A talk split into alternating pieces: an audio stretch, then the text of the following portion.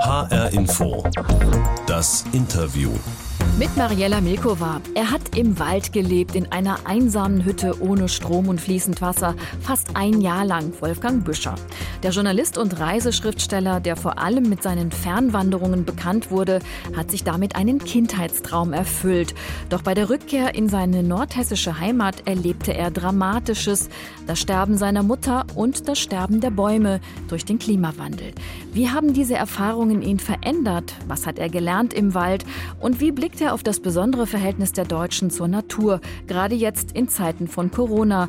Darüber spreche ich jetzt mit dem Journalisten und Schriftsteller Wolfgang Büscher in HR Info das Interview. Herr Büscher, wann waren Sie das letzte Mal im Wald? Vor drei Wochen, glaube ich. Das kam jetzt prompt. Der Wald ist für Sie ja so eine, so eine Art Sehnsuchtsort, schon seit Ihrer Kindheit. Ne? Na, als Kind musste ich die Sehnsucht ja nicht haben, weil der Wald war ja da. Mhm. Das war einfach sehr üblich. Wir sind als, weiß ich nicht, neun, zehn, elf, zwölfjährige sind wir halt nach der Schule so rumgestromert äh, und großteils schon auch im Wald, ja. Jetzt sind Sie aber schon seit langem ein Großstadtmensch. Sie leben und arbeiten als Journalist und Autor in Berlin. Was bedeutet Ihnen der Wald aus der Sicht des Großstadtsdschungels? Naja, es gibt ja so, so Bögen im Leben. Man entfernt sich dann von den Dingen, von denen man kommt, äh, schlägt einen weiten Bogen in ganz andere Bereiche. Und ähm, irgendwann dreht man sich um und guckt äh, zurück, wo man herkommt und interessiert sich wieder dafür. Ja. Mm, ich werfe Ihnen mal ein paar ganz konkrete Dinge zu, zur Frage, was Ihnen der Wald bedeutet. Ich habe ein bisschen Waldatmo für Sie. Vielleicht bringt Sie das so ein bisschen in die richtige Stimmung. Na, da bin ich gespannt. Hören Sie es zwitschern? Also, was bedeutet Ihnen der Wald? Abenteuer? Passt für Sie oder passt nicht? Ähm, in Massen, ja. Also das ist nicht das große Abenteuer, als wenn ich in eine wirklich gefährliche Gegend gehe. Ähm, also es gibt zwei Gefahren im deutschen Wald, die tatsächlich möglich sind. Das eine ist, ähm, wenn, ich, wenn gerade ein Sturm ist und ich gehe rein, dann kann es sein, dass mir ein Baum auf den Kopf fällt und das war's. Und das zweite ist, wenn ich einem Keiler zu nahe komme, beziehungsweise der was gegen mich hat, der kann viel Schaden anrichten bis hin zum Finalisieren. Freiheit passt für Sie oder passt nicht? Ach ja, schon, ähm, aber in einem sehr konkreten Sinne. Also nicht in einem großen pathetischen äh, politischen Sinne, sondern in einem sehr, sehr konkreten. Also in der Zeit, als ich da war, war ich mein eigener Herr und habe diese Waldfreiheit sehr genossen. Ja, dieses Stichwort Waldfreiheit. Sie bezeichnen sich in Ihrem Buch Heimkehr immer so als waldfreier Mann. Ist das auch so ein Männerding? Die Freiheit ja, im Wald, Holzhacken ja. und so? also Holzhacken kann ich nur empfehlen. Also es gibt ja den Spruch, äh, wer Sorgen hat, hat auch Likör. Ähm, ich schlage mal vor, wer Sorgen hat, hat einen Hackklotz und eine Axt und, äh, und hackt mal anderthalb Stunden, dann ist viel von den Sorgen weg. Bedeutet Ihnen der Wald auch ein Stück weit Glück? Passt das für Sie oder passt das nicht? Ja, es ist eben nun mal so, dass wir als Menschen dieses, diesen Naturbezug haben. Wir sind Teil der Natur. Und äh, das ist nicht alles, wir sind auch manches andere, aber es ist eine gewisse Rückversicherung und ein gewisses sich da auch mal wieder reinfallen lassen, was da bei mir stattgefunden hat. Und das hat mir auf jeden Fall gut getan. Aber Sie sitzen gerade in der Redaktion Ihrer Zeitung Die Welt, für die Sie arbeiten. Vor einem Jahr hätte ich Sie da nicht erreicht, denn Sie waren abgetaucht, haben mitten im Wald gelebt in einer Hütte ohne Strom und fließend Wasser und zwar ein Dreivierteljahr lang. Wollten Sie da so ein Stück weit den Ausstieg probieren aus der stressigen Arbeitsmedienwelt oder was hat Sie in den Wald getrieben? Tja, das ist mit solchen Ideen ist es halt so, die sind irgendwann da ähm, und man weiß selber gar nicht so genau, wo die jetzt äh, herkommen dann fand ich das sehr faszinierend. Das erinnerte mich auch an unvollendete Waldhüttenbauprojekte meiner Jugend, meiner Kindheit. Ähm, die der Förster unterbunden hat damals, ne? so beschreiben Sie das ja in Ihrem unterbunden Buch. Hat, ja, der hat das immer kurz und klein gehauen, was wir da aufgebaut haben. Naja, und dann habe ich mich so ein bisschen umgehört und habe mit dem einen oder anderen Freund oder Bekannten darüber geredet. Und einer sagte dann, du pass auf, ich kenne da jemanden, das ist ein privater Waldbesitzer.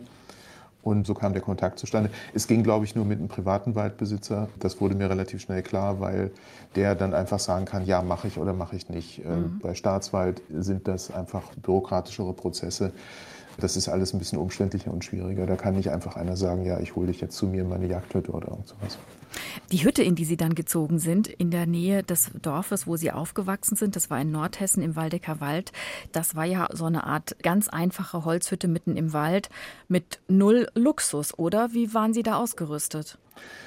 Naja, als ich das Gespräch mit dem Besitzer hatte, also der sagte, also äh, machen Sie sich mal keine falschen Vorstellungen, das ist wirklich eine Jagdhütte. Also die ist wirklich nur dazu da, wenn man eine Jagd ist, dass da 10, 20 Leute sind und dass sie da mal so ein bisschen übernachten können. Das ist extrem roh, es gibt kein elektrisches Licht, es gibt kein fließendes Wasser.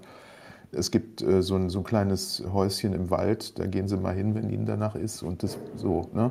Mhm. Diese Hütte ist überhaupt nicht dafür eingerichtet, dass man da dauerhaft wohnt. Und dann habe ich gesagt, gut, ja, habe ich verstanden, ich versuche es mal. Und ich habe mich halt mit ein paar absoluten Notwendigkeiten ausgestattet, also so, so einen kleinen Gaskocher, Feldbett, ähm, äh, Handlampe für die Nacht, ähm, dem ganzen Krempel, den man halt so ein bisschen braucht, äh, um fürs Nötigste zu sorgen. Ansonsten hatte ich ja die Möglichkeit, also ich wollte mich ja nicht im Wald komplett einbunkern. Natürlich hatte ich die Möglichkeit, ins nächste Dorf oder ins nächste Städtchen zu gehen und äh, mich da mit Lebensmitteln zu versorgen. Herr Info, das Interview mit Wolfgang Büscher, Journalist und vielfach ausgezeichneter Reiseschriftsteller. Sie haben dort in diesem Wald in Nordhessen den Frühling, Sommer und Herbst 2019 verbracht. Ich habe mal ein kleines Zitat rausgesucht, um mal einen kleinen Eindruck davon zu bekommen. Meine Tage glichen tatsächlich den Tagen des Jungen, der ich gewesen war. Dieses Streunen, das Hingehenlassen der Zeit. Dabei war ich nicht faul. Es gab Holz zu hacken bei der Hütte, abends Feuer zu machen, und auch sonst fanden sich Gelegenheiten, ab und zu mit Hand anzulegen, dem Förster und seinen Leuten zu helfen. Manchmal, wenn ich vor der Hütte saß, im Wald auf einem Baumstamm oder auf einem Hochsitz, flackerte die kindliche Angst vor der Langeweile auf ein flüchtiger Schatten, bloß eine Erinnerung. Ein Zitat aus Wolfgang Büschers Buch Heimkehr, in dem er seine Walderfahrungen festgehalten hat und ähm, dieses Hineinleben in den Tag natürlich auch und das veränderte Zeitgefühl. Was haben Sie dort gemacht und erlebt in diesem Wald? Es ist ja ganz erstaunlich, wie schnell man in diesen Rhythmus reinkommt. Der Tag endet, wenn es dunkel wird, der Tag beginnt, wenn es hell wird. Ähm, ich wache auf, wenn die Helligkeit durch das Hüttenfenster kommt und äh, es endet damit abends, wenn ich, also mein Ritual war abends immer, ich habe mir immer ein Feuer gemacht draußen. Und dann kommt die Dunkelheit und ähm, dann wird es auch fast still. Es ist auch nie ganz still im Wald, aber es ist schon so, und das hört man auch deutlich, nimmt man deutlich wahr. Also dieser, dieser Abendgesang der, der ganzen Vögel in, in den Baumwipfeln, das endet abrupt, als ob jemand den Taktstock senkt und sagt, so Schluss jetzt. Und das nimmt man sehr stark wahr. Auch Einsamkeit war natürlich da für Sie ein Thema. Im Endeffekt haben Sie schon geprobt, ohne es zu wissen, was heute für uns alle irgendwie normal geworden ist wegen Corona, nämlich sowas wie soziale Distanz, oder? Ja, könnte man so sehen. Ähm, soziale Distanz war schon da, ja. Also der Wald ist nicht menschenleer. Es gibt äh, Leute, die im Wald zu tun haben. Das ist allen voran der Förster. Das sind auch äh, Waldarbeiter. Wir hatten, ja, wir hatten ja die Sturmschäden in dem Jahr, wir hatten den Borkenkäfer, wir hatten ganz viel Verlust an Nutzholz. Das musste ja alles bewältigt werden. Insofern war, ähm, waren immer so eine Handvoll Leute sicherlich in dem Revier zugange, in dem ich war. Aber natürlich, das war ein, ein, die hatten zu tun und ich hatte meine eigenen Abläufe und das war, wenn Sie so wollen, Social Distancing, ja. Allerdings hat Sie der Förster so ein bisschen unter seine Fittiche genommen, bei dem sind Sie quasi in die Lehre gegangen. Was ist denn das Wichtigste, was Sie über den Wald gelernt haben? Ich glaube, ich habe gesehen, wie, wie alles mit allem zusammenhängt. Also zum Beispiel die Trockenheit, die halt wahnsinnig zugenommen hat, bedingt dass bestimmte Bäume einfach verdursten, weil sie einfach nicht mehr genug kriegen. 2019 war ja schon das zweite Jahr in Folge ja. mit extremer Hitze und Trockenheit ne? ja. und mit der Borkenkäferplage. So. Und der Borkenkäfer ist nicht, ist nicht neu im Wald, aber er hat halt sein Zerstörungswerk in einer Weise vornehmen können, wie es früher nicht ging. Das ist eine Sache. Eine andere Sache ist die Forstwirtschaft und Jagd. Wie hängt das zusammen? Es hängt zum Beispiel so zusammen, dass das Reh ein Feinschmecker ist. Und das Reh macht sich mit großem Appetit ähm, über die kleinen Schößlinge her, über die kleinen äh, Bäumchen, die so keimen aus der Erde raus. und frisst, ähm, weil es eben das so gerne mag, die zentrale Knospe ab, die sogenannte Terminalknospe. Die Terminalknospe ist aber dafür verantwortlich, dass, dass der Baum ein Baum wird, dass er schön in die Höhe zur Sonne hinwächst. Wenn die Knospe abgeknabbert ist, dann wird daraus so ein wildes Gestrüpp und kein Baum mehr. Und so weiter und so weiter. Das heißt, es muss eine gewisse Balance geben. Wenn es eine Überpopulation von Rehen zum Beispiel gibt, dann werden wir keinen Wald mehr sehen, längerfristig. So, das, das sind, die, die Dinge hängen alle zusammen und, und ich muss irgendwie diese Balance hinkriegen. Diese Balance ist aus dem, aus dem Ruder geraten natürlich durch diese einseitige Fichtenwirtschaft, der sogenannte Brotbaum des Försters, wie er jahrzehntelang hieß. Und mein Förster hatte von Anfang an, der hat vor 25 Jahren da angefangen, von Anfang an das Bestreben, das zu ändern. Also einen Mischwald wieder daraus zu machen. Aber das ist ein Generationending. Das, mhm. ist ja, das, das geht ja nicht per Knopfdruck. Das, es muss ja neu gepflanzt werden. Die müssen erstmal wachsen, bis so ein Baum in einem, äh, im Erwachsenenalter sozusagen ist, äh, ist er 40, 50, 60, 80 oder Jahre oder noch älter. Das sind ja Dinge, die gehen über Generationen. Wie dramatisch haben Sie denn den Klimawandel erlebt? Ich habe das so empfunden beim Lesen, dass Sie doch sehr erschrocken waren, auch äh, darüber. Also Sie haben dem Förster geholfen und er hat anfangs noch versucht, verzweifelt einzelne Bäume, die ganz stark befallen waren, aus dem Wald rauszuholen, was natürlich Quatsch war, weil letztendlich waren alle Fichten irgendwie befallen. Ja, das wussten wir aber Anfang des Jahres noch nicht, dass das Quatsch war. Es kam im April, als ich bin Anfang April rein und da kam die erste Borkenkäferwelle. Und der Förster und seine Leute haben getan, was man dann tut. Also die, die Schadbäume, die, die Käferbäume rausnehmen, damit die nicht zu Brutbäumen werden und sich das dann immer weiter ausbreitet. Und ähm, das haben sie schnell und effektiv gemacht und dachten, okay, das war's. Das war's aber nicht. Dann kam die zweite Käferwelle. Und dann haben sie wieder, hat er Käferfallen aufgestellt, dann hat er äh, ganze äh, Haufen geschlagenen Holzes, äh, da habe ich dann auch geholfen, äh, mit Käfergift imprägniert, um diese ähm, neu schlüpfenden Käfer auf diese äh, Haufen zu locken und vom Rest des Waldes weg und so weiter und so weiter. Er hat gemacht und getan, was er konnte. Dann war die zweite, dritte Käferwelle und dann kam die vierte. Es hörte nicht auf. Und am Ende des Sommers waren im Grunde die ganzen Fichtenbestände befallen, auch die als sehr gut galten, sehr stabil galten. Bei mir in der Hütte in der Nähe äh, war ein, ein großer Fichtenschlag mit herrlichen großen Bäumen, 50, 60 Jahre alt also kathedralenhaft tolle Bäume und ähm, die sahen immer alle noch gut aus. Und eines Tages gehe ich mit dem Förster rein und der guckt hin und der, der wird blass und der sagt, gucken Sie mal da. Und was sehen wir auf der Fichtenwurzel? Sehen wir sowas wie Kaffeepulver. Das ist das Bohrpulver, was diese, weiß ich nicht, halbe Million Käfer da reingebohrt hat. Und dann tritt er an, dem, an die Fichte, die total gesund aussieht, und es rieselt runter, die Nadeln riesen runter. Und dann gucken wir hoch und dann sehen wir äh, Silberperlen oben kurz vor dem Wipfel. Und das ist austretendes Harz, mit dem versucht, das ist der Todeskampf des Baumes, mit dem er hm. versucht, den Käfer einzuharzen, was ihm natürlich nicht gelingt. Wie sehr betroffen ist man dann in so einem Augenblick, wenn man das so ganz hautnah mitbekommt als Städter? Also der Wald ist ein wilder Ort, da fällt mal ein Baum um, da ist mal ein Sturm, da ist mal dies und das. Das ist, das ist nichts für die Ewigkeit schick gemachtes und was immer so nett dasteht. Das ist schon klar. Aber was ich in dem Jahr erlebt habe, ist, dass ein ganzer Teil dieses Waldes wirklich vor die Hunde geht. Und der Fichtenbestand in diesem Revier, in dem ich dort war, ist um die 40 Prozent. Und jetzt können Sie sich vorstellen, es sind jetzt nicht alle Fichten komplett schon weg, aber ein großer, großer Teil. Und Sie können sich vorstellen, es sind Riesenlichtungen entstanden. Der Wald sieht, sah einfach am Ende dieses Sommers vollkommen anders aus als am Anfang dieses Sommers. Herr Heinfo, das Interview mit Wolfgang Büscher, Journalist und vielfach ausgezeichneter Reiseschriftsteller. In seinem neuen Buch Heimkehr erzählt er über die Zeit, die er im Wald verbracht hat im vergangenen Jahr in Nordhessen, dort, wo er als Kind aufgewachsen ist. Herr Büscher, das Jahr im Wald in Ihrer alten Heimat war nicht nur dramatisch, weil Sie, wie Sie gerade geschildert haben, den Klimawandel dort hautnah miterlebt haben und das Sterben der Bäume, sondern auch weil plötzlich ihre Mutter im Sterben lag und sie sie dann dabei begleitet haben. Hat Ihnen dabei dieses Eintauchen in die Natur, in die Wildnis geholfen, das alles zu verkraften irgendwie? Sagen wir so, es war auf jeden Fall tröstlich. Ähm, das würde ich schon sagen. Also das war ein, ein längeres Sterben, das zog sich über Wochen und Monate hin und ähm, es war eben ein langer Abschied. Ich war ja jemand, der dort weggegangen ist. Meine Mutter hatte sicherlich die Vorstellung gehabt, dass ich nicht so weggehe und äh, nicht so dauerhaft weggehe, sondern dass ich mehr da bin. Das ist einfach eine traditionelle Vorstellung gewesen, die sie hatte. Das war nun nicht so und ähm, ich habe es eigentlich als Geschenk empfunden, dass wir diesen langen Abschied hatten mhm. dass ich sehr viel bei ihr sein konnte und das ging halt deswegen, weil ich dort war.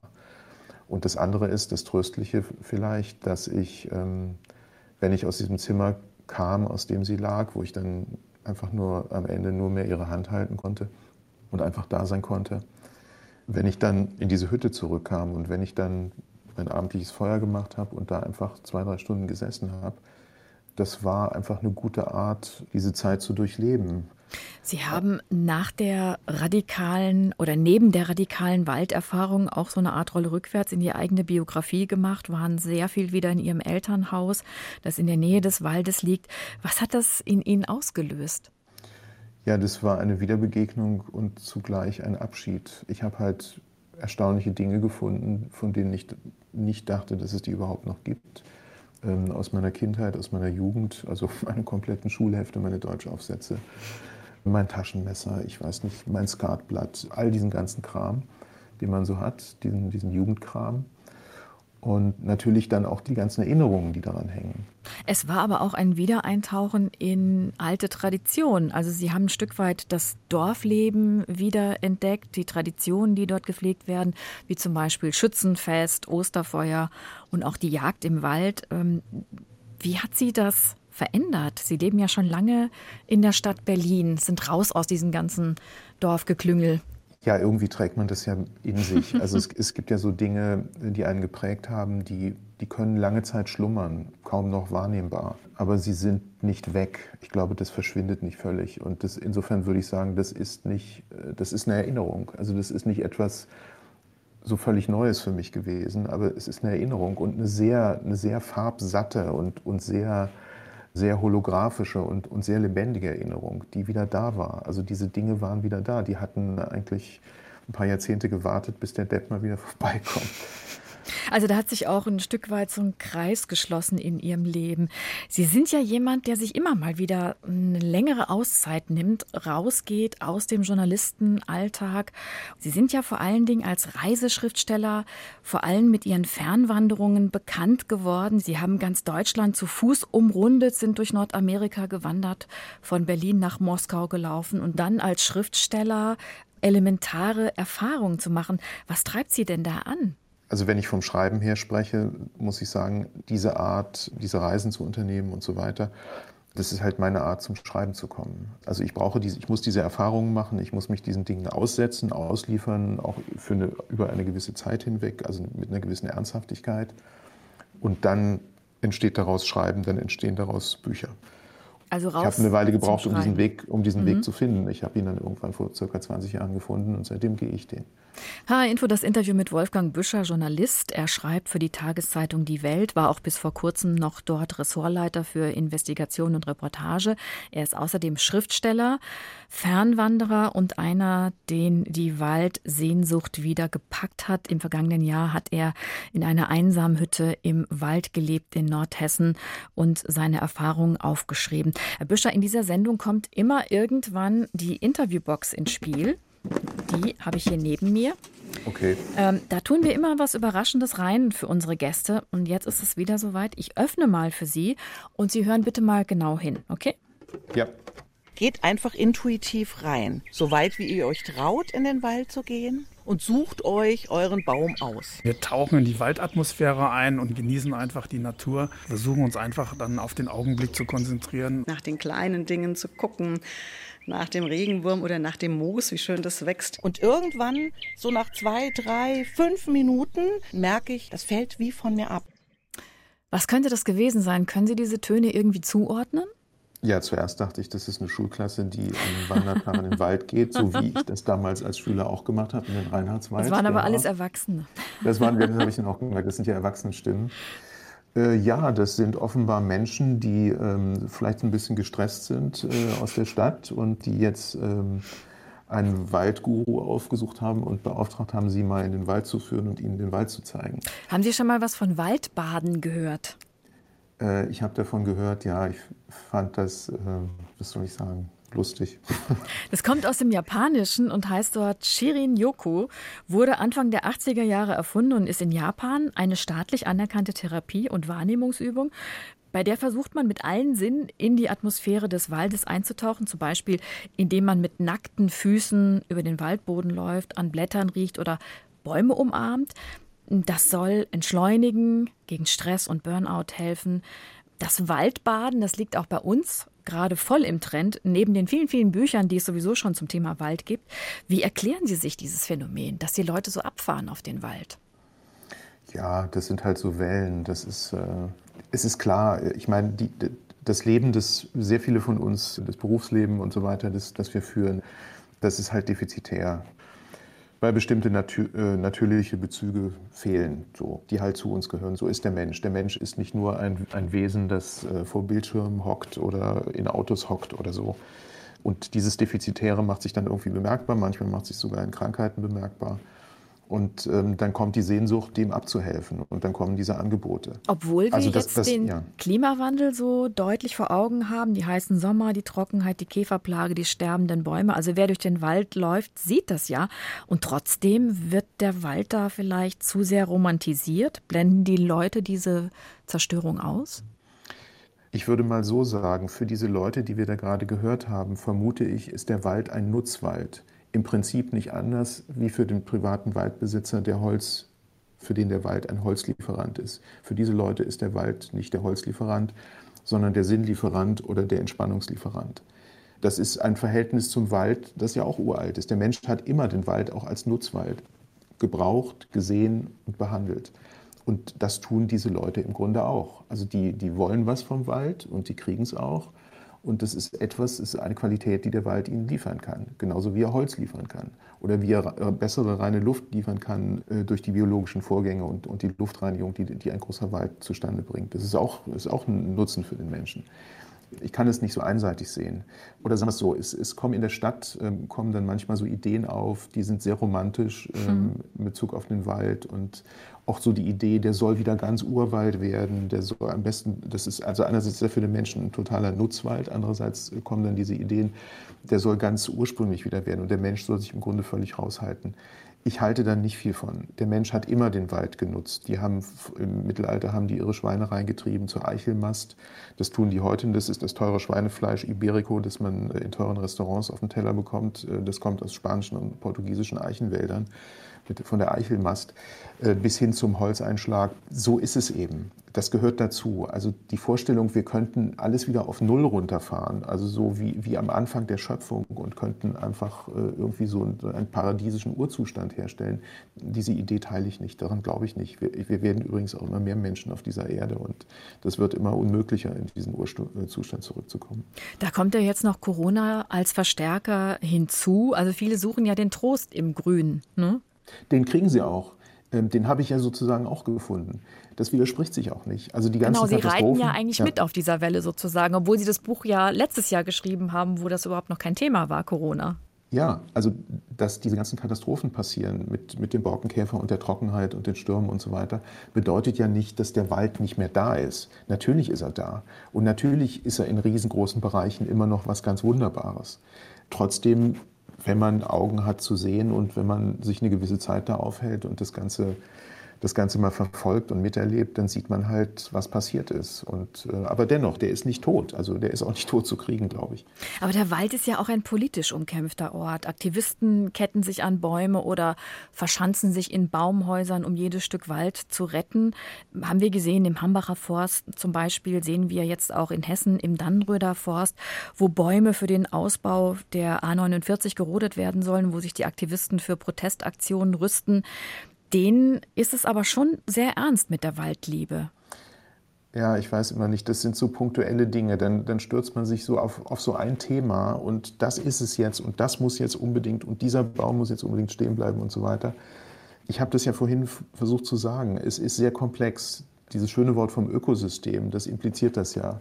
Das ist nicht so eins und eins ist zwei, sondern das ist ein hochkomplexes, dynamisches System, das man kennen und verstehen muss. Und ich glaube, das ist es, was wir brauchen. Das ist das Bewusstsein, was wir brauchen. Und, und nicht, dass ich mir einen Punkt und, äh, raussuche und aus diesem einen Punkt will ich dann die ganze Welt oder den ganzen Wald kurieren oder so. Das funktioniert nie, nie, nie, nie. Das heißt, die Erfahrung, die Sie im Wald gemacht haben mit dem Klimawandel, das hat Sie nicht politisiert oder nicht so den Wunsch geweckt, jetzt auch irgendwie Waldaktivist zu werden? Der Waldaktivist, mit dem ich viele Monate unterwegs war, ist der Förster dieses Reviers, der versucht, seinen Wald zu retten. Das ist der Aktivismus, der mir sehr gefallen hat.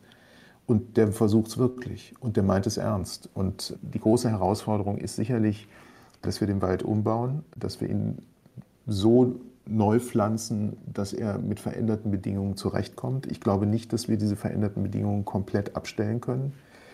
Also das ist ja die Frage. Also ich kann mich entweder auf den Standpunkt stellen zu sagen, diese Trockenheiten darf es nicht mehr geben, diesen Borkenkäfer darf es nicht mehr geben.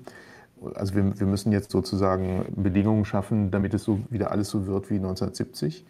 Ich bin nicht sicher, ob das geht. Dazu ist, sind diese Entwicklungen zu fortgeschritten und zu komplex. Und die andere Herangehensweise ist einfach zu sagen, okay, äh, wenn die Bedingungen sich ändern, und sie haben sich oft geändert äh, im Laufe der Jahrhunderte und Jahrtausende, dann müssen wir versuchen, uns anzupassen. Anzupassen, das, das ist die Überlebensleistung aller Tier-, Pflanzenarten und des Menschen letzten Endes äh, auch. Im und was heißt anzupassen in Bezug auf den Wald? Anzupassen heißt Baumarten zu pflanzen, die mit den heutigen und künftigen Bedingungen besser zurechtkommen als diese sehr, sehr flachwurzelnde und sehr, sehr empfindliche Fichte zum Beispiel. Mhm. Wenn Sie sich jetzt durch Ihre Walderfahrung nicht politisiert haben oder auch nicht zum Umweltaktivisten äh, geworden sind, was fangen Sie denn jetzt an mit dem ganzen Wissen, das Sie sich im Wald drauf geschafft haben? Aber ich kratze doch nur an der Oberfläche. Das mein Wissen, mein Wissen ist das, was ich erzähle im Buch. Das ist meine Erfahrung und äh, das ist mein Erleben über diese Monate hinweg. Aber das doch sehr leidenschaftlich. Das sehr leidenschaftlich, ja. Aber ich bin darüber nicht zum Forstwirtschaftler geworden. Das, das wäre völlig anmaßend. Das bin ich natürlich nicht. Dankeschön, Wolfgang Büscher. Sein Buch Heimkehr ist im Rowold Verlag erschienen. Das war HR Info das Interview. Diese Sendung gibt es auch als Podcast und damit Sie keine Folge mehr verpassen, können Sie HR Info das Interview abonnieren, zum Beispiel in der ARD Audiothek. Mein Name ist Mariella Milkova.